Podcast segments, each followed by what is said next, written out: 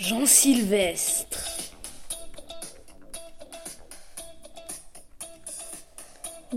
Bonjour, bienvenue sur Mytho Micro. Ici votre journaliste préféré pour une interview d'un héros grec. Hermès Salut la radio Vous êtes ici connu pour avoir aidé votre père Zeus à du Rio et surtout pour avoir tué Argos sous son yeux. C'est bien ça, vous me dites si je me trompe. C'est bien ça. Ok, maintenant qu'on est dans la bonne humeur, c'est super. Euh, quel âge avez-vous Euh, J'ai 64 millénaires, je suis assez jeune. Mais à cause d'Hadès, je deviens un dieu vite. Je vais, je vais devoir euh, emmener à chaque fois euh, les âmes euh, des défunts dans- aux enfers. Présentez-vous, mon cher ami. Euh, euh, je sais pas trop comment me présenter en fait. Ok, je vois que vous avez vos sandalélés et votre caducée. Oui, je les quitte jamais. Et pour ceux qui sont de gros incultes, c'est un bâton. euh, le caducée est un bâton avec euh, deux ailes de phénix et deux serpents qui s'y enroulent.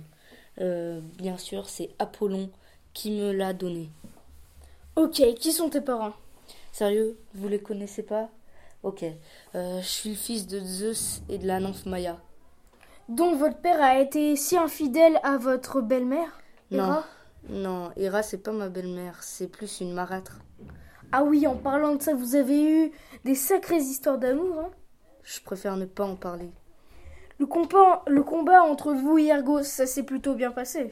Oui, très bien, mais cette chose m'a fait jouer beaucoup de musique pour que je puisse l'endormir, euh, lui et ses 100 yeux. Après, j'ai planté mon, mon glaive dans sa poitrine.